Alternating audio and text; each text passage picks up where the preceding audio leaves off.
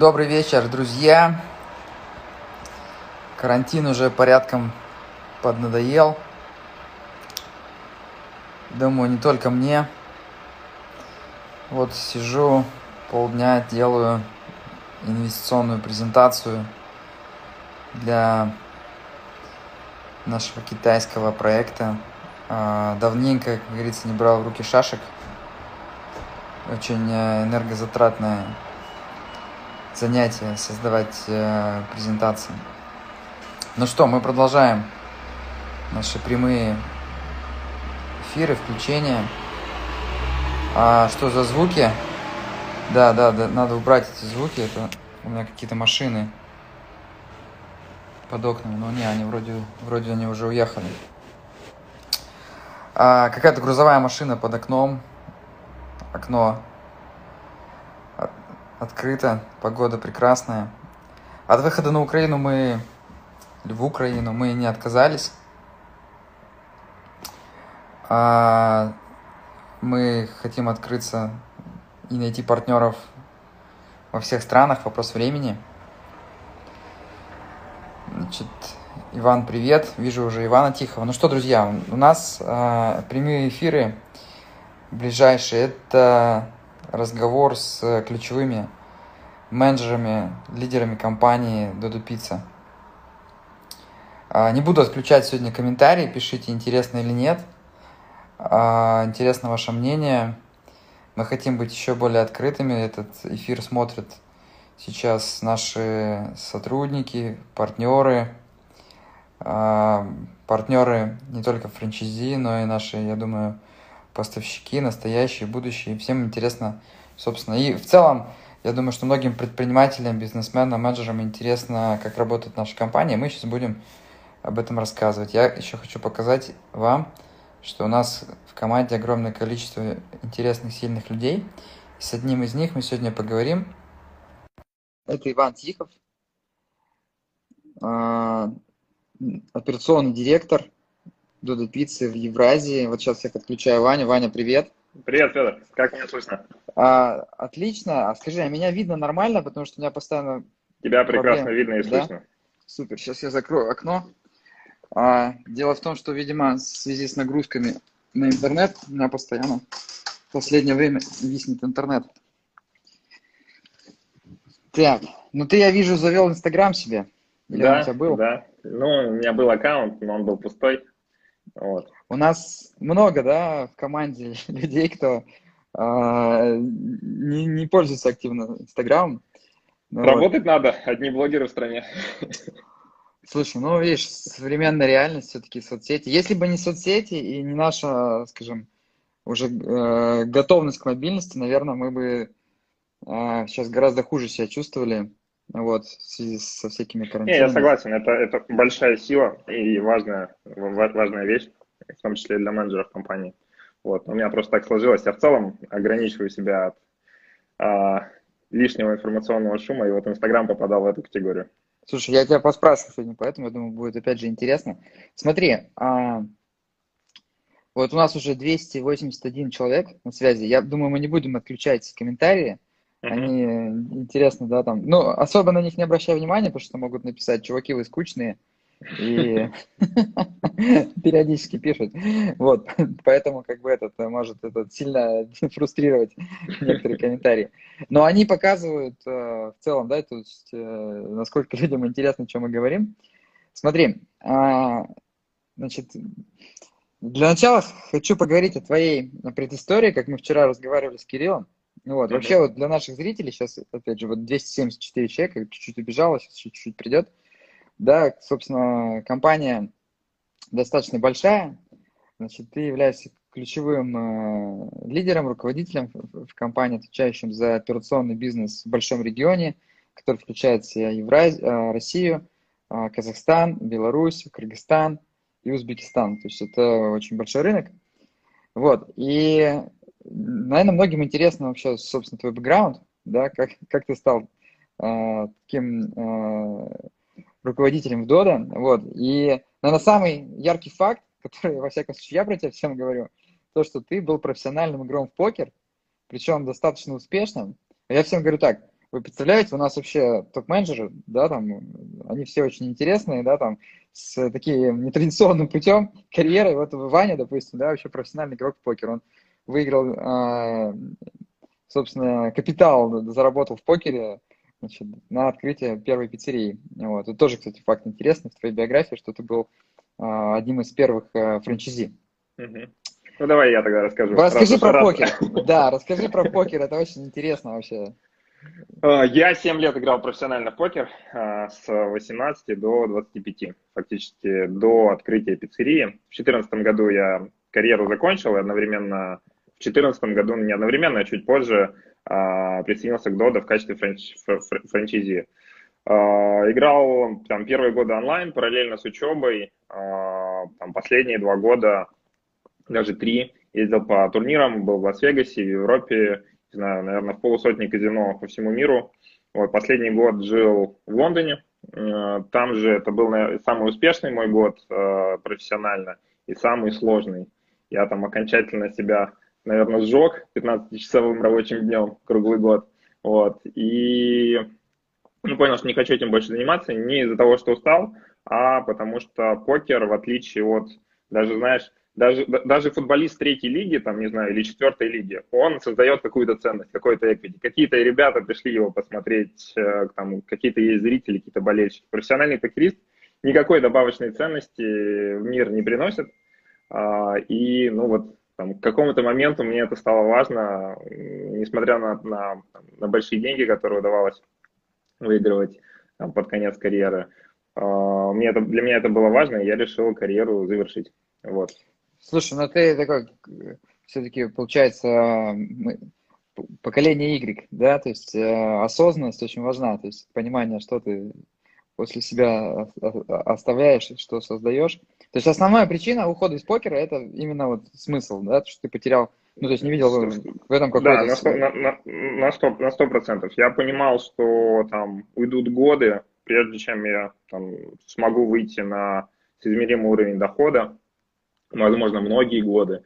А, там, это наклад, ну, но мне приходи, пришлось бы выйти из зоны комфорта, потому что на самом деле жизнь покерного игрока, она а, покеристов очень узкий э, навык, который к, к обычной жизни мало применим. То есть большинство покерных игроков, э, да, они, можно, знаешь, чем-то на программистов похожи. То есть тебя не так, там, ты погружен в какую-то достаточно абстрактную историю, а, сложную, интеллектуальную, мало социальных э, взаимодействий. А, по крайней мере, твое занятие не требует их от тебя. Ты можешь вообще ни с кем социально не взаимодействовать. Есть там, там выдающиеся покеристы, которые играют там самые высокие лимиты, но годы, никто не знает даже, как их зовут. Это просто некие ники на экране, которые, не знаю, разыгрывают миллионы. Вот, и я понимал, что предстоит много боли. А, в принципе, я, я возвращался из Лондона в Москву, чтобы жить и работать в Москве, чтобы... А, у меня тогда, знаешь, а, я принял решение карьеру закончить, причем я это принял немного заранее, я понимал, что не будет такого момента, что я такой проснусь, все, окей, пойду заниматься чем-то другим, или там, я все, все поставил определенную границу, там, временную, Э, к ней подошел и это решение принял. Дальше выбирал между учебой, работой и бизнесом. Наверное, учебу сразу отмел, потому что понял, что я и так уже учился, у меня довольно хорошее образование, а, заканчивал ПБГУ, а, учился на факультете менеджмента, и я понимаю, что там, на тот момент э, ничего из этих знаний я в своей жизни не, не, не применял. Смотри, а я тебе еще э, попытаю по покеру, мне давай, очень давай. интересно. Ну, во-первых, э, расскажи, насколько ты был успешен. То есть, опять же, я встречал людей, которые говорили, я играю в покер. То есть, ну, ты сможешь как-то вот масштаб э, успешности, тебя можно было назвать там одним из э, самых входящих, скажем, в топ успешных игроков покер в то время? Как это в деньгах выражалось? То есть... Ага. Смотри, я был э, достаточно, как я а, только в последний год а, карьеры вошел именно в деньгах в некую высшую лигу. До этого я был таким регуляром mid-stakes, средних ставок. Вот. Но я вел очень популярный блог э, в интернете. Э, я даже ездил в штаб-квартиру Poker Stars как представитель российского покерного комьюнити. То есть у меня была такая социальная жизнь, а, выраженная в основном ну, там, в общении на форумах. Покеристы играют онлайн, общаются на форумах и встречаются на живых турнирах в Лас-Вегасе, в Европе. Вот эта социальная жизнь у меня была. Я был, был и даже на самом деле до сих пор остаюсь некоторой частью этого комьюнити. О, у меня там до сих пор жив, жив этот блог, а, я там общаюсь с, с некоторыми ребятами. С точки зрения денег, опять же, я, это была не самая высокая мировая лига, там, не Роналду, а, но если перекладывать на, там, на, на аналогию с футболом, то это, наверное, да, была премьер или перв, там, премьер-лига Российской. Ну, а можешь э, раскрыть хотя бы вот так вот, э, сколько сможешь, вот сколько ты в среднем месяц зарабатывал как покерный игрок, то есть вот сколько, можно зарабатывать было тогда в покер, наверное, сейчас что-то поменялось, да, там сейчас менее, больше конкуренции, наверное. А, смотри, а, тут э, вот такой вопрос. Можно взять за все 7 лет, а можно взять там, за последний год. За последний год я выиграл больше, чем за все предыдущие 6, а, потому что там, постиг а, финальный грааль, прошел покер, понял, как и что а, работает. Ну, десятки тысяч долларов в месяц я выиграл в последний, в последний год. Угу. То есть не, не вот. 10, а десятки тысяч, да? Десят, ну, десят, ну. Условно там миллион, у меня, у меня, у, меня было, uh, был вот в, после, в 2013 году день, когда я проиграл 100 тысяч долларов. У меня был день в 2013 году, когда я выиграл 100 тысяч долларов. Mm-hmm. Uh, вот, то есть, в принципе, десятки тысяч разыгрывались ну, в течение дня. Uh-huh. Вот. И это, кстати, это, это, это, кстати, серьезная паранойя а, с точки зрения того, что ты перекладываешь э, деньги покерные на, на, на жизнь. Даже в бизнесе не так там даже у миллиардера его equity, там его капитал, да, либо там ценные бумаги, либо конкретный бизнес.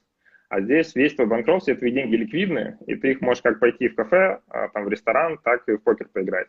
И вот mm-hmm. когда ты условно, я вот помню то утро, когда я проиграл больше 50 тысяч, а мне нужно было идти на урок по английскому, курс, э, который там стоил, не знаю, двухнедельный 800 фунтов. Я его еще долго выбирал, какой мне подходит, как и так далее.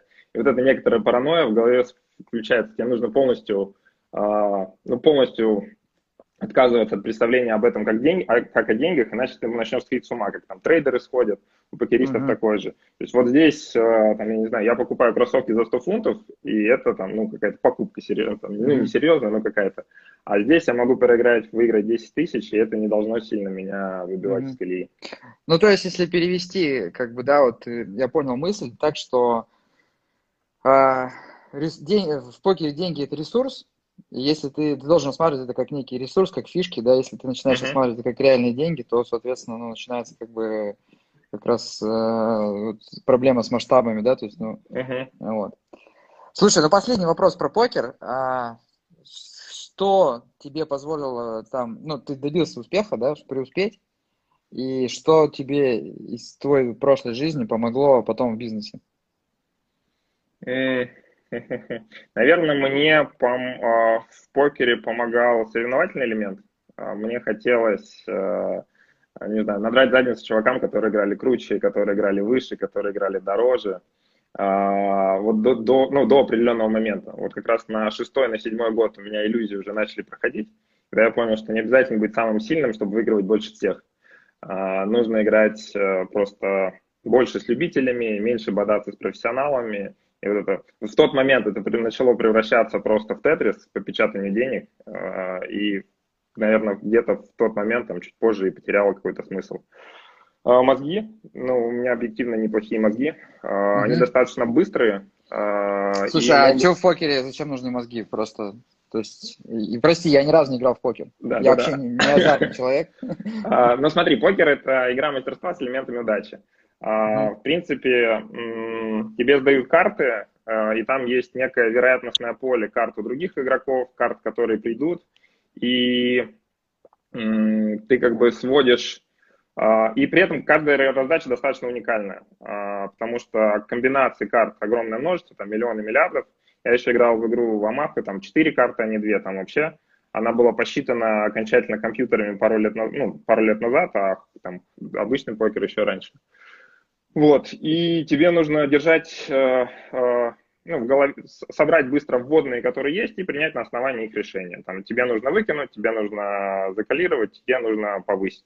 При этом границы ошибок, они достаточно, достаточно маленькие на самом деле. То есть ты отыгрываешь, не знаю, там за день сотни или тысячи а, раздач, и ты должен быть в среднем чуть выше поля, ну, то есть игроков, с которыми ты играешь. Тогда на долгой дистанции ты будешь выигрывать. Самая прямая аналогия, смотри, если мы с тобой, а, как работают адвантивные игры, там, против казино, покерные, допустим, мы с тобой а, будем подбрасывать монетку, если я выиграю, ты мне платишь, я тебе плачу 100, и, там, если ты выиграешь, я тебе плачу 100 рублей, если я выиграю, ты мне платишь 101 рубль тогда в среднем за каждый бросок я зарабатываю пол рубля. Вот эту вот разницу, в, потому что вероятность она 50 на 50, там, условно, 100 тысяч раз бросим, 50 тысяч на 50 тысяч, ну, плюс-минус, там, дисперсия и так далее. Вот, и у меня получается преимущество 50 копеек на каждый бросок. Соответственно, а, для меня эта игра плюсовая, я в нее с тобой готов играть сколько угодно. Но мне нужен капитал, который мне позволит иметь там риск разорения типа 0,00%.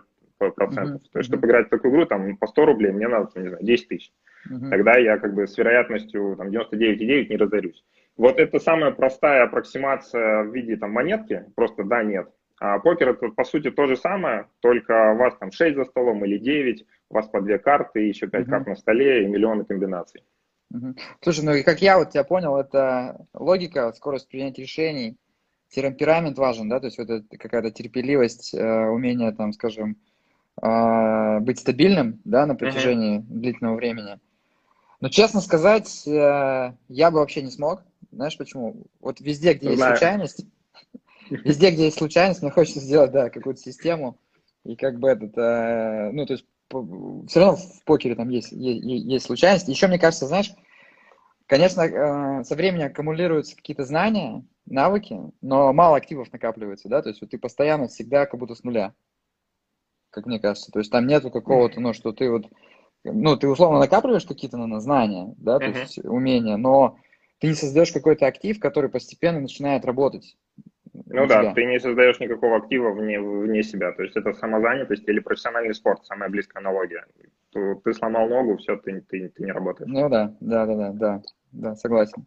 Хорошо, смотри, а, ты открыл пиццерию, Додо пиццу uh-huh. а, в Химках. Это была одна из первых пиццерий. Это, по-моему, первая была пиццерия. Нет, вторая пиццерия в Подмосковье. Третья после Долгопрудного Третья. и Королева, кажется.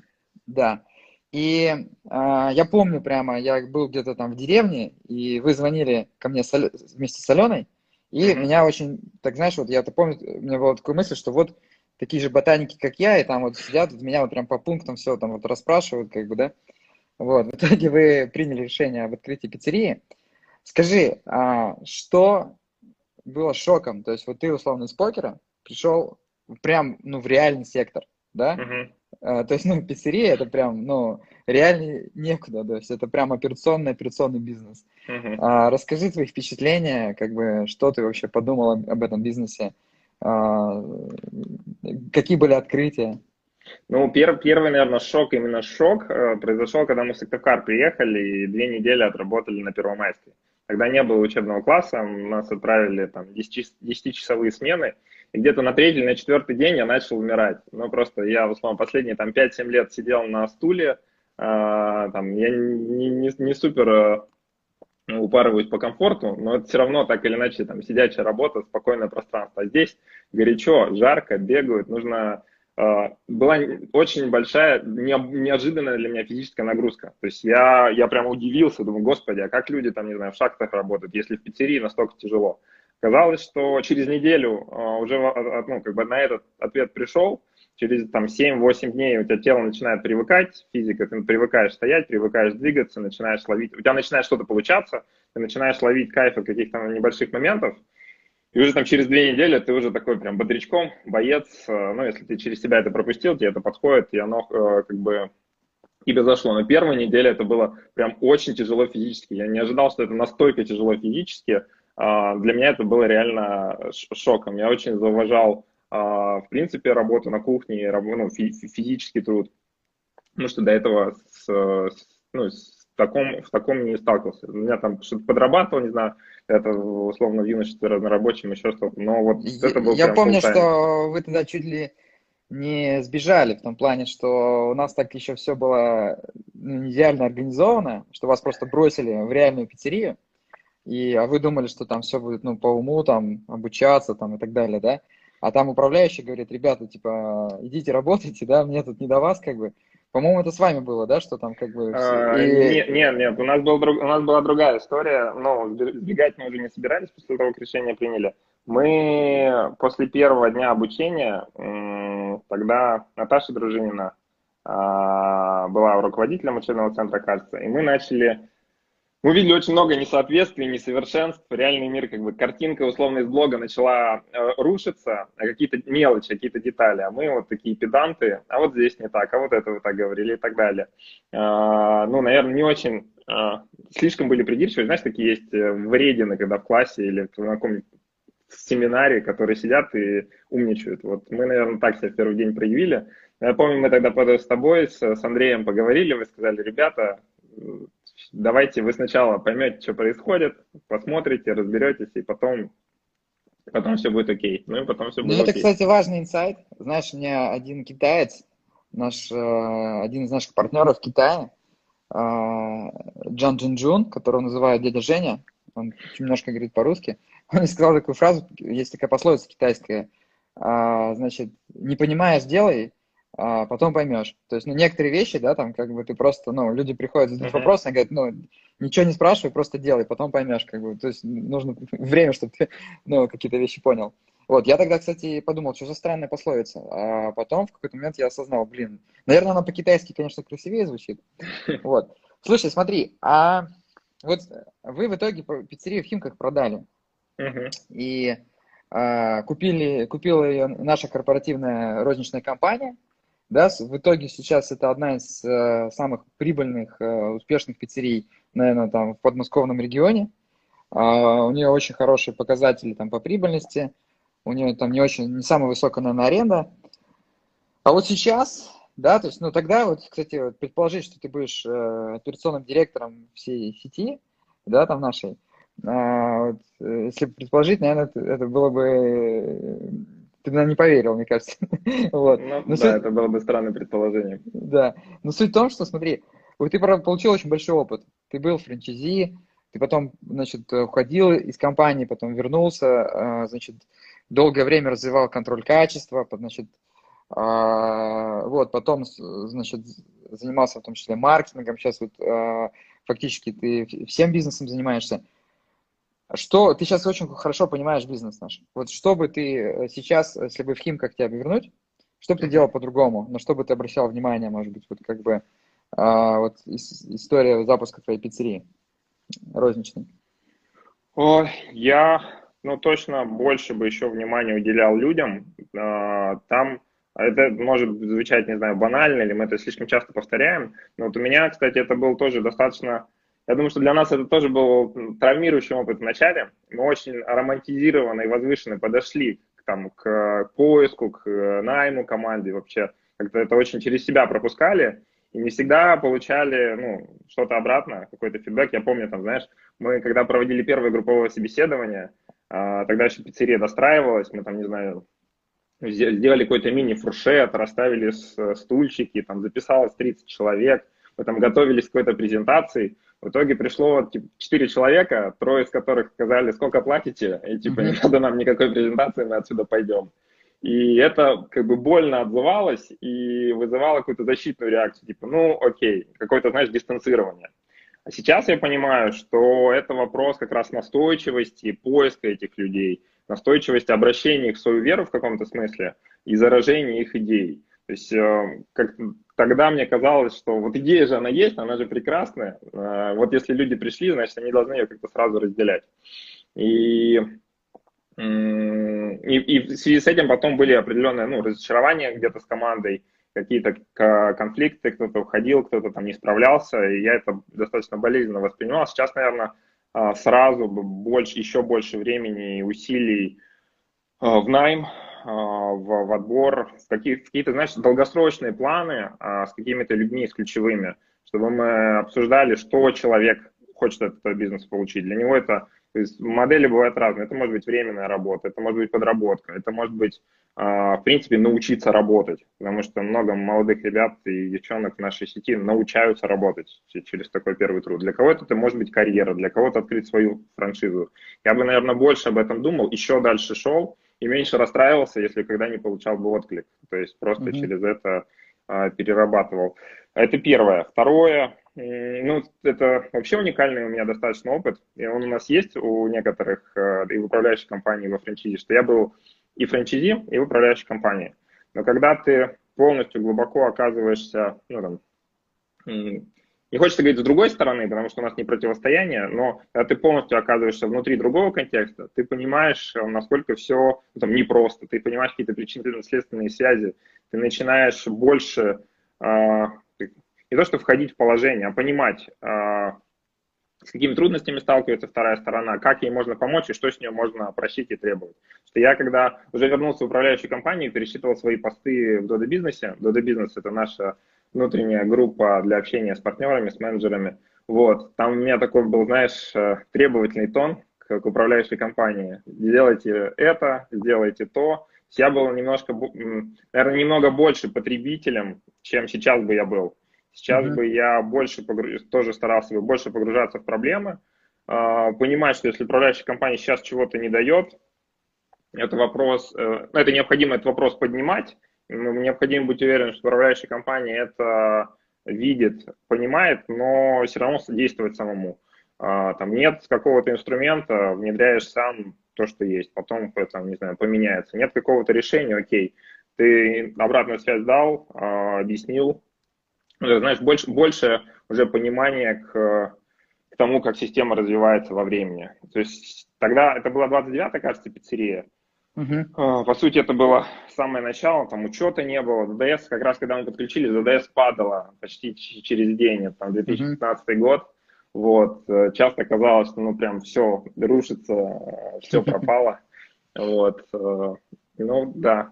Ну, и, ну это пер, пер, первое люди, второе взаимоотношения с управляющей компанией, а третье, третий момент, в принципе, наверное, невозможно передать обратно, это просто какой-то жизненный опыт. Ты mm-hmm. становишься старше, мудрее, опытнее и действуешь по-другому просто через призму опыта. Mm-hmm. Слушай, но я вот э, из твоих слов, знаешь, что еще слышу? Важнейшая, простейшая вещь для розничного бизнеса – это вот такая настойчивость, терпеливость, э, потому что многие вещи в рознице, они не делаются быстро. И, а вот это время, да, его нельзя ускорить, а для этого нужна терпеливость, собственно, ну и настойчивость. То есть делать, делать, делать, как бы будет результат. А, ну, то есть, опять же, взять Химки, ну, не, далеко не лучшее расположение пиццерии, но, собственно, видишь, э, да у нас, постоянно... конечно, нас, нас, нас, нас часто потом критиковали за расположение, и, но оно было стратегически выбрано. Это одно из немногих расположений в городе, которое позволяло закрыть и новые и старые химки. А, и даже тогда, ну, мы, когда мы его арендовали, это была самая большая аренда во всей сети. Это сейчас mm-hmm. она, может сказаться, маленькая, там она 300 тысяч стоит. Вот, тогда мы, в принципе, мы как сеть еще не сталкивались с московским рынком вот вплотную, и поэтому не очень понимали, а, ну, масштаб. Так что, на мой взгляд, э, место там достаточно удачное, пиццерия достаточно успешная. В целом, э, в, ну, в успехе, в успехе пиццерии большого, больших сомнений не было э, через какое-то время после открытия. Когда мы открылись, я тогда помню, еще ты приезжал в пиццерию перед открытием, говорил, вот откройтесь, первый месяц 5 миллионов сделайте.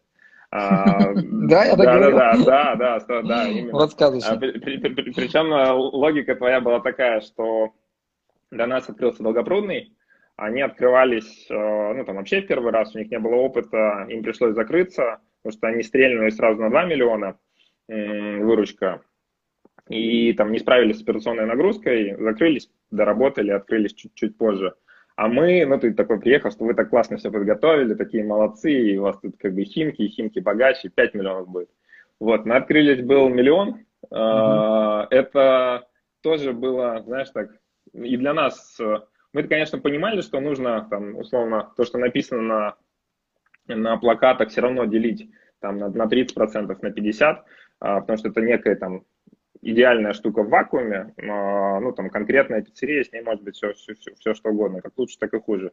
Вот, но когда она, там была выручка миллион, это, конечно, было знаешь, как-то немножко обидно, а, и в том числе на таком сравнении, там, Долгопрудный, как нам говорили, что вот открылся, и там были проблемы, а они сразу 2 миллиона. А мы вот все как бы подготовили, и был миллион. Но, в принципе, мы когда уже из пиццерии выходили, продавали, она была операционно безубыточная, ну, там, плюс-минус э, три коробки сыра. И это было там через 4 Сколько месяца. сейчас э, выручка у Химок? Ну, около 8, 8 миллионов. Да, фантастика, 8 миллионов. Когда-то даже сложно было представить, что ну, наша пиццерия может делать 8 э, миллионов. Я помню, что мы как-то сделали в Сыктывкаре 6 миллионов в месяц. Но я сейчас говорю про месячные цифры, просто, может, не все, да, как бы понимают. 6 миллионов сделали в Сыктывкаре, казалось, это просто, ну, что-то фантастическое, да? Сейчас у нас есть достаточно целый ряд пиццерий, которые делают 10 миллионов в месяц. Сыктывкар же тоже перешагнул в январе десятку. Да, но сейчас, сейчас все подупало, конечно, да, как бы мы вот говорим, ну, все эти цифры, это все, конечно, до, до кризисов, карантинов, но, опять же, у нас падение сейчас по апрелю что-то 25%, да, по-моему? По, ну, сумма суммарная будет где-то от 20 до 25. Да, то есть, но это серьезно для нас, но, как бы, опять же, относительно э, того, что у нас э, доставка дала возможность сохранить серьезную часть выручки. Ну, ну, ну, ну да, чтобы, чтобы, чтобы зрители понимали, речь идет о том, что общая э, выручка сети вместе с ресторанами, и от нее просадка 20%. То есть половину закрытия ресторанов мы смогли компенсировать ростом доставки. Да, да. А вон нам, да. Кристина, нам Кристина в чат пишет, что Сыктывкар один и в апреле сделал 10 миллионов. Да, ну вот видишь, Сыктывкар уникальный город в плане пиццы. Ну и плюс, конечно, Сыктывкар любит бренд э, Дода. Э, и я думаю, это тоже очень сильно, сильно влияет. Хорошо, смотри, давай перейдем. Э, у, нам, у нас еще полчаса уже к большому бизнесу. Вот. У нас выручка сети в Евразии составила что-то типа там 18 миллиардов, да, там как бы в прошлом году. Больше 20. Больше 20. Нет, 20 это во всем мире. У нас, а, у нас все равно, у нас Евразия это 99, 95 процентов, наверное, да? Там Казахстан еще второй рынок для нас. Ну, то есть там 20 миллиардов, короче, да? Достаточно миллиардов. серьезная, серьезная выручка, достаточно а, большой, а, большой рынок. Вот, а, смотри, расскажи, я-то знаю, как бы, да, но мне даже интересно твое понимание, в чем твоя роль сейчас, миссия в компании Дода? Роль, а, ну если говорить про роль, у меня сейчас две роли, ну, а, роль операционного директора и роль маркетингового директора. А миссия, миссия на самом деле, наверное, миссия даже не, не напрямую. Миссия, наверное, связана с, с ролью операционного директора. Миссия я вообще вижу построение такой команды, структуры, компании, организации, такого механизма, который бы позволил нам, вот бизнес Евразии долгосрочно а, долгосрочно воспроизводить наш успех. То есть э, укрепить лидерство, э, отстраивать рвы, наращивать долю рынка, привлекать талантливых людей в команду, в компанию, интегрировать их, и чтобы это все работало как система, как механизм. Потому что ну, любая организация, любая компания на начальном этапе работает в основном, в основном на энергии. А, мы, там, мы, большинство из нас по-прежнему команда энтузиастов, э, вот таких заряженных, а, я хочу, чтобы мы выстроили систему, которая, а, ну, которая вот это все продолжает. Она у нас уже есть, она у нас уже, уже есть в каком-то виде. То есть мы уже эволюционируем, у нас уже есть процесс, у нас уже есть структура, у нас уже есть стратегия, которая вошла в обиход, на самом деле, как, как понятие не, там, не так давно, может, пару лет назад. Вот, я хочу, чтобы мы это зацементировали. Тут интересно, зацементировали. Это должна оставаться гибкая организация, гибкая и живая. В общем, чтобы построили весь этот костяк, который помог нам долгосрочно и в Евразии. Ну и я на самом деле, несмотря на то, что отвечаю за рынок Евразии, я как-то ко всему нашему бизнесу а, отношусь примерно одинаково. Просто в других частях я какую-то активную роль не выполняю, по крайней мере, в данный момент. Короче, твоя задача сделать из э, стартапа э, такую взрослую эффективную э, машину, систему, uh-huh. да? А с ты сказал стратегия. А, значит, классная стратегия – это та стратегия, которая может сформулирована достаточно коротко. Uh-huh. В чем стратегия Дуда Пиццы в Евразии? Это такой вопрос под ковыркой. А, я не смогу на него сейчас очень коротко ответить, потому что время турбулентное, турбулентное. А сейчас в моменте наша стратегия, что состоит в том, чтобы а, за счет нашего канала доставки пройти кризис с минимальными потерями, чтобы большинство наших партнеров сохранило большую часть команд, сохранило свой бизнес, чтобы мы могли вернуться на освобождающийся рынок после кризиса и там начать агрессивный рост. Это вот такая краткосрочная кризисная стратегия. Если долгосрочная стратегия, э, строить LoveMark, э, национальный бренд, компанию, там, народную компанию, которую бы все любили, которой бы все пользовались и которая была бы ну, основным, главным, наверное, лидером рынка, на котором мы работаем. Смотри, ну вот. это цель, это цель, а стратегия, то есть как мы добьемся? А, смотри, а у нас, э, я сейчас э, не хочу отвечать на этот вопрос, потому что мы, мы, прямо сейчас находимся в процессе разработки стратегии, которую мы представим на съезде партнеров. И с, с одной стороны, вот в выработке обновления такого видения, с другой стороны, находимся в реализации текущего момента вот антикризисной стратегии. Поэтому, скорее всего, то, что я скажу, это будет очередной вариант. У нас есть там маркетинговая стратегия, связанная с вкусом, открытостью, инновационностью, связанная с комбо. Но это уже какие-то такие, знаешь, наверное, детали, детали одной общей стратегии, которая, ну, на мой взгляд, связана с, ну, вот, с ростом на, на рынке. Угу. Тут, тут люди пишут, стратегия это что, а тактика это как. Я ну, просто увидел, не могу не прокомментировать, не согласен.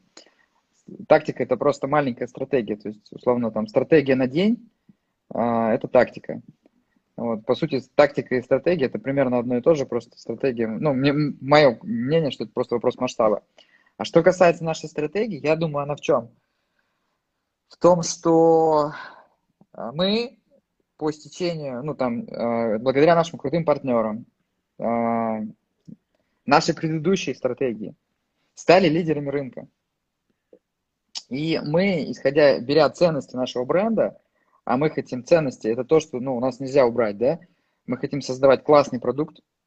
Мы не просто хотим зарабатывать деньги, мы хотим создавать, в первую очередь, классный продукт, за который нам стыдно не будет.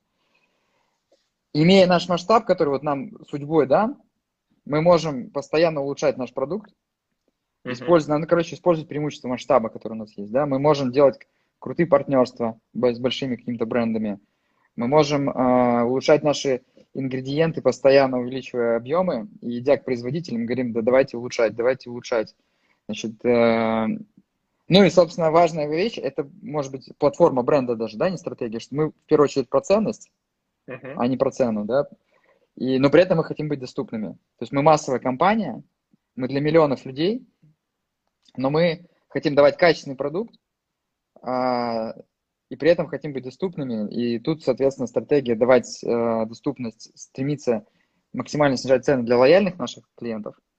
И, соответственно, э, стратегия много, да, то есть это вот комбо, когда на доставке delivery cost, так называемый, да, он как бы ложится на один заказ, и там можно, собственно, только без ущерба, опять же, сильный... Ну, у нас еще же есть партнеры, которые должны получать хорошую прибыльность. Еще один. То есть у нас такой треугольник, условно, бренд – партнеры, клиенты. Вот. Окей, а, смотри, э, что касается управления. Ты в компании один из главных идеологов внедрения OKR, Objective and Key Results системы.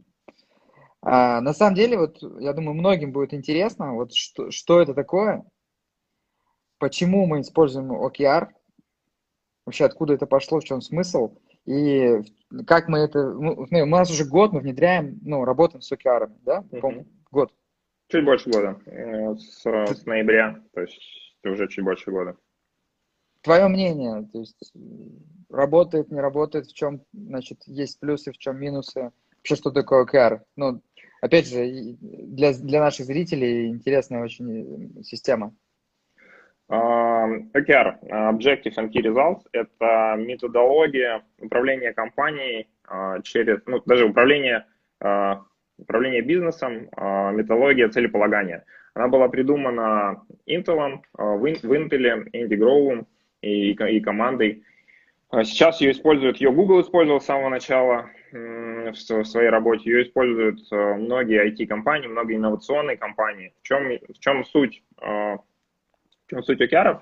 То ставятся амбициозные, но достижимые цели, некие прям такие э, на голову выше э, обычного ожидания. То есть это не планы, это там не мы планируем сделать выручку там, не знаю, миллион, а это такая э, жирная волосатая цель. Мы хотим знаю, 10 миллионов, или мы хотим, чтобы там каждый житель России попробовал нашу пиццу. То есть что-то такое амбициозное. И под эту амбициозную цель выбираются ключевые результаты, которые дадут нам понять, что мы ее достигли.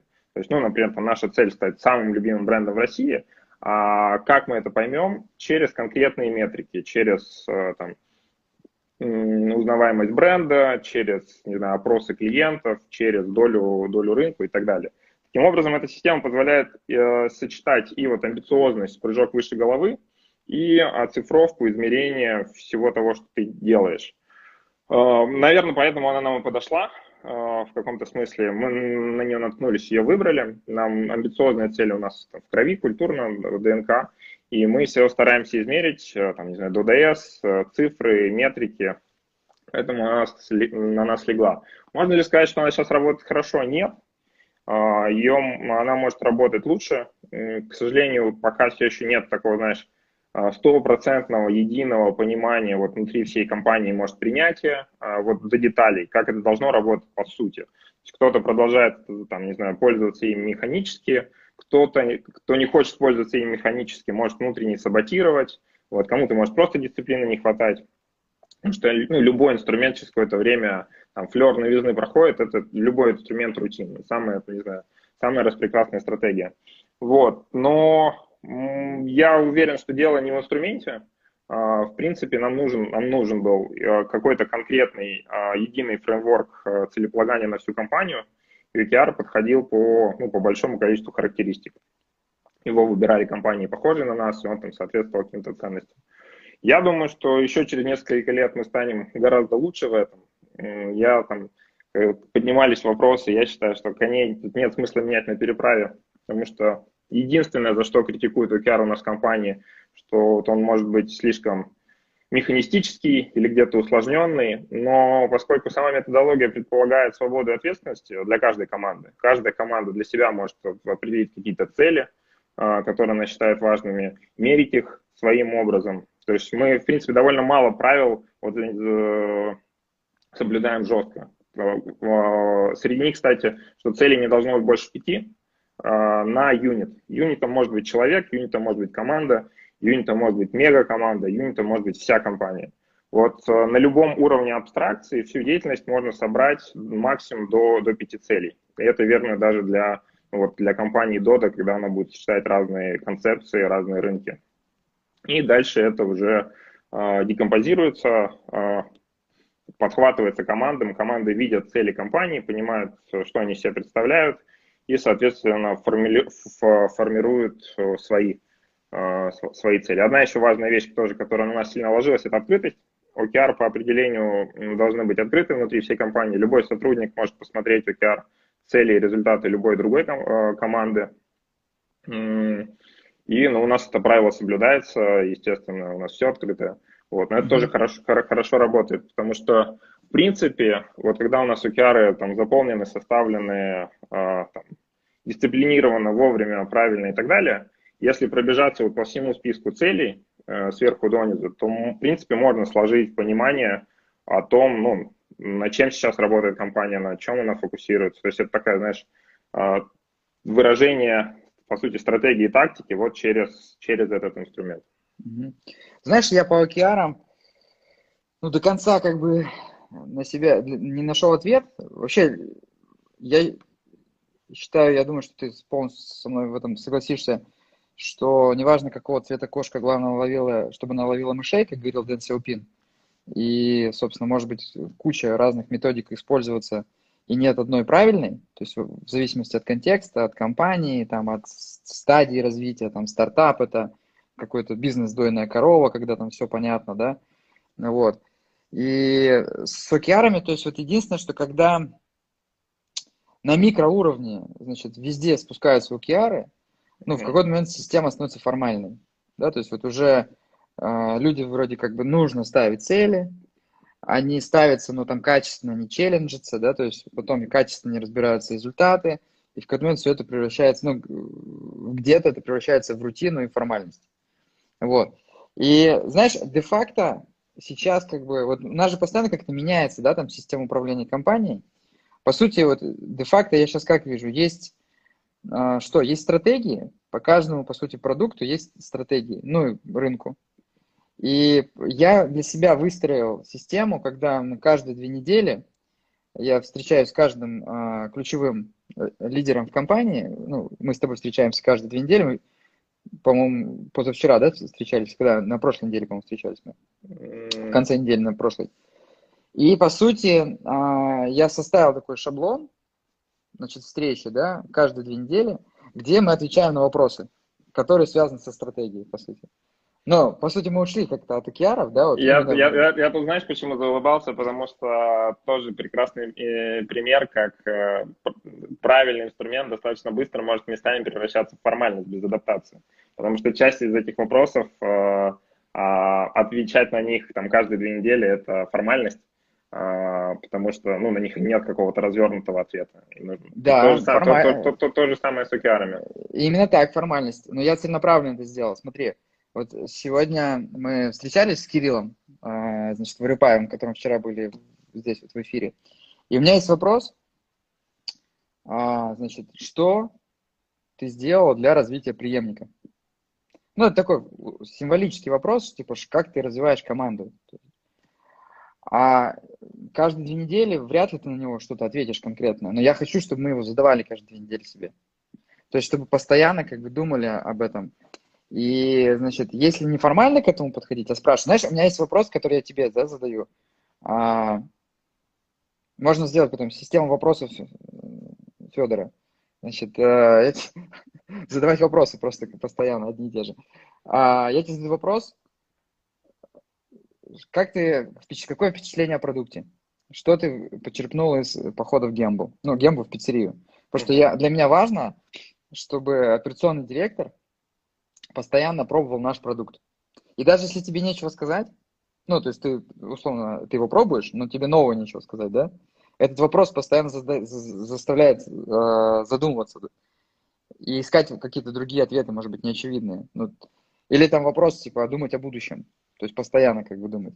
Ну, пока я считаю, что это хорошая методика. Не, я тебе подсветил, что это как с, с океарами. Условно, через год э, тебе самому, когда тоже уже вопросы, ты от них подустанешь, будет внутреннее желание поменять на еще какую-то новую систему. То есть это Мы принципе... поменяем, мы можем поменять вопросы. Мы можем поменять вопросы. Ну, да. Но постоянно задавать себе одни те... Ну, вопрос дисциплины, да, чтобы подходить к этому неформально, а осознанно. Окей, смотри, а, ты прошел определенный путь, компании достаточно большой, а, фактически у тебя не было большого опыта менеджмента в каких-то крупных корпорациях.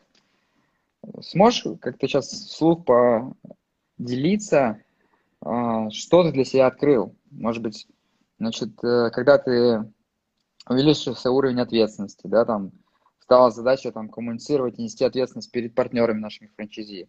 Значит, команда появилась.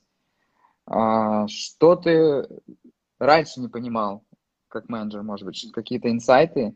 Или что тебе не хватало, что ты начал читать как менеджер? Ну, читал много и читаю разные менеджерские литературы.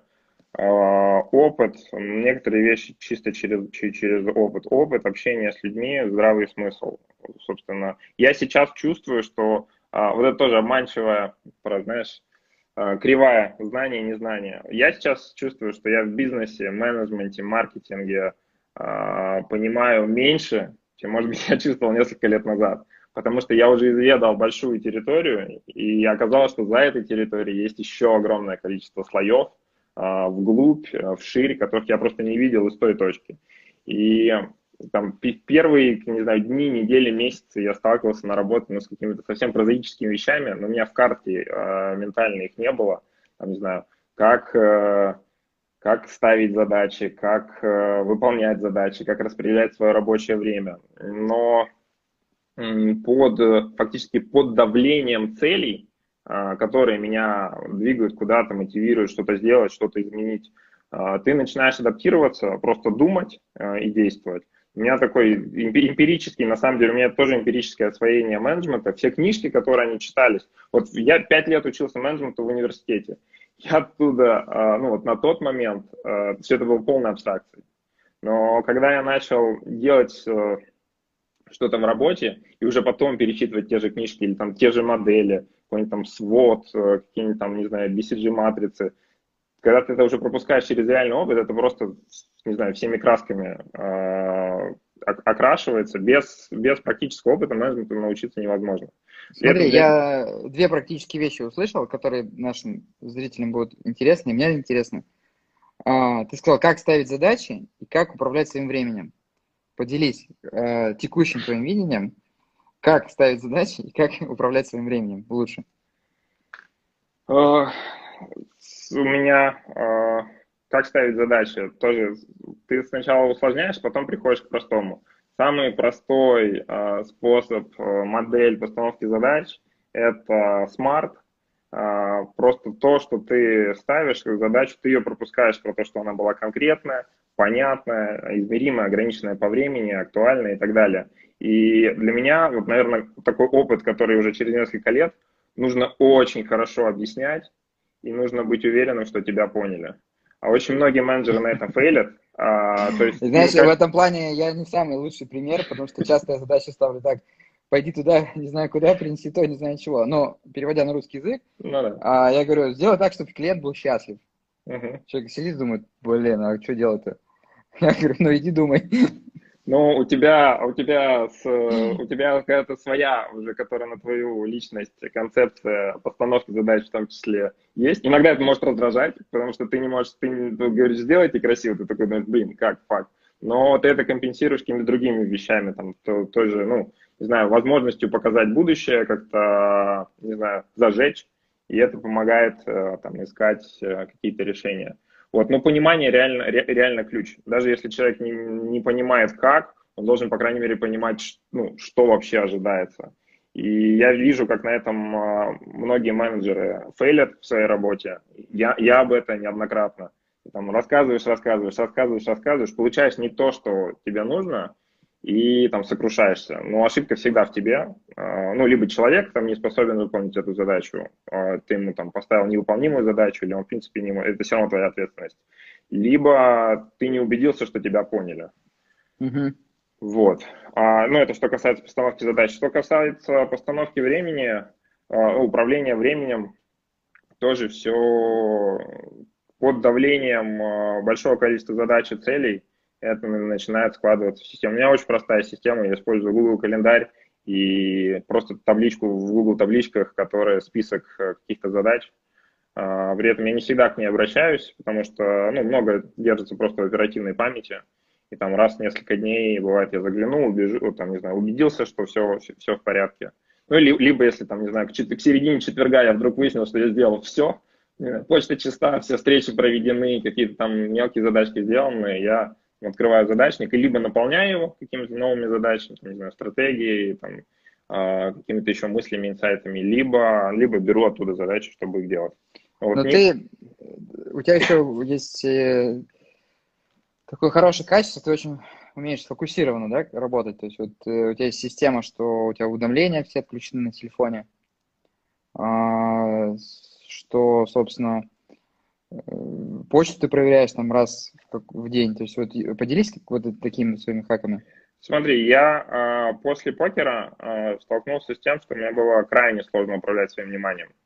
Э, мне по-прежнему сложно управлять, и иногда я сваливаюсь в штопор, э, когда ну, внимание начинает рассеиваться, и просто бывают такие периоды, к счастью, достаточно редко. Но в покере как? Э, все мое внимание было полностью сконцентрировано на игре, и она сама им управляла. У меня, не знаю, 8 столов, и каждые несколько секунд на каждый из столов происходит какая-то раздача. Все, что тебе нужно, это реагировать, реагировать думать, принимать решения. А в обычной жизни не так. Чтобы сделать какую-то задачку, даже на самом деле тривиальную, маленькую, тебе нужно сфокусироваться на ее выполнении. И, как правило, ну, в здоровой ситуации нет какого-то триггера, который заставляет тебя ее сделать прямо сейчас тебе нужно самому выделить, определить ее, сфокусироваться, выделить на нее времени. Вот, поэтому в начале, когда я адаптировался к, ну, к новым условиям, к новой ситуации, я много, много там, книжек прочитал, методик перепробовал, самоограничений вывел, много попробовал, там что-то отсек, в том числе, да, я, у меня выключены все уведомления, потому что уведомления, они провоцируют, э, ну, они разрывают внимание, которое у нас и так очень у большинства просто разорвано в клочья, и про, про, провоцируют срабатывание дофаминового цикла в голове. Это мини-вознаграждение. Дофаминовый цикл – это то, что нас э, как вид вывело этих самых из, из пустыни а что там за горой, а что там еще что-то. Вот когда ты подходишь к пустому холодильнику, открываешь... Из пустыни его... под Лас-Вегасом? Нет, из пустыни в, в Африке. Э, привело и в Якутию, и в Австралию, и в Америку. Э, когда ты, не знаю, холодильник открываешь, даже если он пустой, он, все равно у многих есть такая привычка. Это потому, что у тебя вот есть этот момент предвкушения. И вот уведомления, а, Инстаграм, ленты, они все работают на, на этом механизме. Дофамин. Вот, дофамин, да? да. Что вот сейчас я увижу что-то интересненькое, или полезное, или еще что-то, а вот важное что-то пришло и так далее. И мы подсаживаемся на так называемый дешевый дофамин, и э, длительность времени, когда ты можешь сконцентрироваться органически, она уменьшается. Вот, ну, помимо просто того, что это тебя реально прерывает. Поэтому у меня выключен всегда звук на телефоне, у меня выключены все уведомления. У меня нет даже браузера на телефоне на самом деле. У меня вот не было Инстаграма до, до, до, до, до, до недавних пор. Вот, Это опасно, но... опасно ты сделал, конечно. Не, ну понятно, что полностью себя ограничить нельзя, и я, на самом деле, как и все, сталкиваюсь с, вот, с, ну, со сложностью, с тем, чтобы направлять свое внимание в самое важное, потому что это, ну, одна из немногих вещей, которые, в принципе, определяют наш результат, то, куда мы направляем свое внимание. Вот. Но на начальном этапе мне пришлось да, провести большую работу, и какие-то открытия для себя я сделал, которые уже однозначно... Ну, я не нашел ни одного use case, а, при котором включенное уведомление для человека, там, не работающего в саппорте, в скорой, а, это важно это нужно. Ни одного кейса там за, за годы, когда... А это... ты, я не помню, ты говорил, что хотел, но не помню, ты прошел в итоге Випасану? Нет, я Випасану не проходил еще. Но планируешь? Ну, когда-нибудь, да, это, я думаю, что интересный опыт. Да, для тех, кто не знает, Vipassana – это когда у тебя вообще нет уведомлений, то есть ты полностью отключаешься от э, любых контактов, по сути, с внешним миром на 10 дней, да, по-моему, там? 10 дней медитации, да, по 12-15 часов. Кстати, у нас в компании уже, я знаю, несколько человек, кто проходили, вот, буквально за последние полгода. Ну, в целом, это практики э, восточные, набирает много, популя... все больше популярности э, и в России, и, и за рубежом. Это интересная практика. Смотри, последний вопрос, у нас три минутки. А, по-моему, сейчас Инстаграм не отрубает, поэтому там, может быть, пытайся, ну, слишком быстро, там, кратко не, не, не пытайся сказать. Очень важный вопрос для любого менеджера. Да, вот как бы вот есть ответственность. А, у нас не просто бизнес, у нас очень много людей работают в бизнесе, 16 тысяч человек. У нас э, 200 партнеров. Э, у нас открытая компания, все партнеры, значит, имеют полное право, да, там, все знать о всех решениях. Есть куча стейкхолдеров, так называемых, да, то есть, ну, тех людей, которые заинтересованы ну, там, в результате с разных сторон. Это ответственность на тебя. Постоянно челленджи, энергия. Для, для менеджера, для предпринимателя, да, мы менеджеры, предприниматели – важна энергия. Собственно, как ты, э, вот, где ты берешь энергию, что тебе дает энергию, что тебя драйвит в, в работе, есть ли у тебя какие-то хаки, вот, научился ли ты вот этому балансу там находить энергию, потому что ну, это, для меня это вот постоянный как бы путь вот в поиске вот этого источников правильной энергии и не расходования туда, куда не надо. Я точно, я то, точно в пути, я не близок э, к совершенству, к балансу. А, мне повезло, меня сама деятельность подпитывает, это такой возобновляющийся круг, а, что меня подпитывает то, что мы делаем, а, когда мы двигаем бизнес, и это помогает, ну, не знаю, помогает двигаться. Меня подпитывает вот в случае челленджев, челленджей какой-то внутренний компас, внутреннее понимание, что и вера что правильно, что неправильно, и когда ты поступаешь правильно, а, даже если это сложное решение, и особенно если это сложное решение, это это подпитывает. Если говорить про источники вовне работы, то, наверное, общение, ну, общение, общение, глубокое общение, не знаю, щедрое общение с близкими, с друзьями, с коллегами, с семьей – это то, что подпитывает, и то, чего бы хотел, куда, наверное, больше бы хотелось внимания помещать. Я сейчас э, э, там есть потенциал для того, чтобы больше этого внимания. Э, ну, путешествия, сейчас не в карантин сказано, путешествия, там, Burning Man, какие-то крутые штуки, связанные с творчеством, с любопытством, с открытием чего-то нового, изучением, эксплорингом территорий, а, не знаю, доменов, э, ну, то есть это тоже книги, а, не знаю, выставки, музеи, что-то, что вот это вот новое дает, подпитывает, дает какую-то новую информацию и новый иррациональный, эмоциональный опыт о мире. Mm-hmm. Вот, да, наверное, сейчас, сейчас, э, вот прямо сейчас в моменте даже, знаешь, есть какой-то челлендж, э, связанный с управлением энергией, потому что последние полтора месяца было все гиперинтенсивно, и, в принципе, я ну, такой по духу мне комфортно, ком, комфортно в кризисе, потому что он создает, ну, там, условно, максимальное давление, в рамках которого ты отсекаешь все лишнее, все ненужное и так далее. И когда после такого интенсивного момента начинается момент не знаю, меньшего интенсива, когда надо больше подумать как раз о стратегии, о процессах, как это все выстроить, перестроить, вот переключение, у меня пока не получается переключаться по щелчку пальцев, то есть нужно это как-то настроиться, нужно пересброситься, нужно перезагрузиться, а, пересобраться фактически, я думаю, это бесконечный процесс.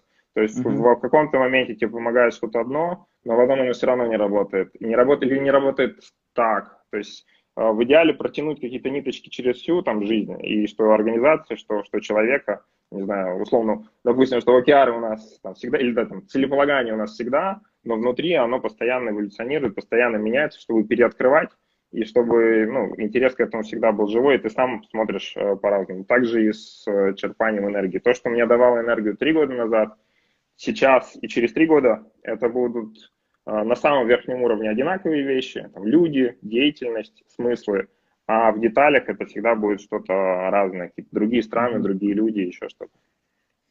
Круто. Смотри, а, давай тогда последний вопрос. Тут спрашивают, и я думаю, что это будет очень полезно. А, назови три а, книжки, которые ты пусть рекомендуешь почитать по бизнесу, которые тебе помогли. Эффективный руководитель Друкера, это из последнего. А, Друкер, классика менеджмента, столб. А, есть еще, можно, и эффективный руководитель Адизиса, они одинаково в России называются, по-моему. Тоже полез, полезная концепция но я, я бы, наверное, не стал называть второй. Вторую бы я назвал эмоциональный интеллект. А, несмотря на то, что это не книга по бизнесу, а, в свое время она помогла мне, а, ну, помогла мне поменяться в чем-то, потому что у меня эмоциональная часть не так органически сильно была развита, я не так богато понимал этот мир, а на эмоции завязана коммуникация, общение с людьми, ну, в общем, очень многое завязано на эмоции. Вот, и для меня эмоциональный интеллект. А, и думай медленно, решай быстро. А, Нобелевский лауреат Канеман, она опять же не по бизнесу, не совсем по бизнесу, она про то, как нас наши мозги обманывают, насколько мы рациональны. Канеман за эту работу получил, ну не за эту конкретно книгу, но в целом получил Нобелевскую премию за доказательство иррациональности потребителя. Вся экономическая mm. теория там сто лет стояла на том, что потребитель рационален, если ему лучше, он платит больше, если ему... Mm. Но он через серию научных экспериментов, социальных, психологических, а, показал и доказал, что это не так, что есть много вещей, а, просто психологических эффектов. А, если показать там перед покупкой разные картинки, человек может там в три раза больше денег заплатить. Это точно не mm-hmm. является рациональным поведением вот, по классической экономической теории. Это просто занимательная книга про то, как работают мозги, поведение, как мы сами себя обманываем. Круто. Ты мне, ты мне даже продал, потому что я слышал про эту книжку, но мне захотелось, захотелось почитать. Вот. Ну, круто, спасибо. Смотри, мы уже, да, превысили час. А, мне кажется, интересно, хорошо поговорили. А, даже, даже, говорю, даже я какие-то вещи по-новому увидел. Вот. Спасибо, но традиционно спасибо тебе за доверие. У нас все только начинается, впереди большие цели, челленджи. Вот. И построить, да, вот именно эффективную, эффективную компанию, систему. А, но это большая, интересная, сложная цель. Вот. Спасибо, что позвал. А, спасибо всем, кто нас слушал. Пишите да, всем, связь. спасибо. Все, пока-пока. Все, друзья, пока-пока.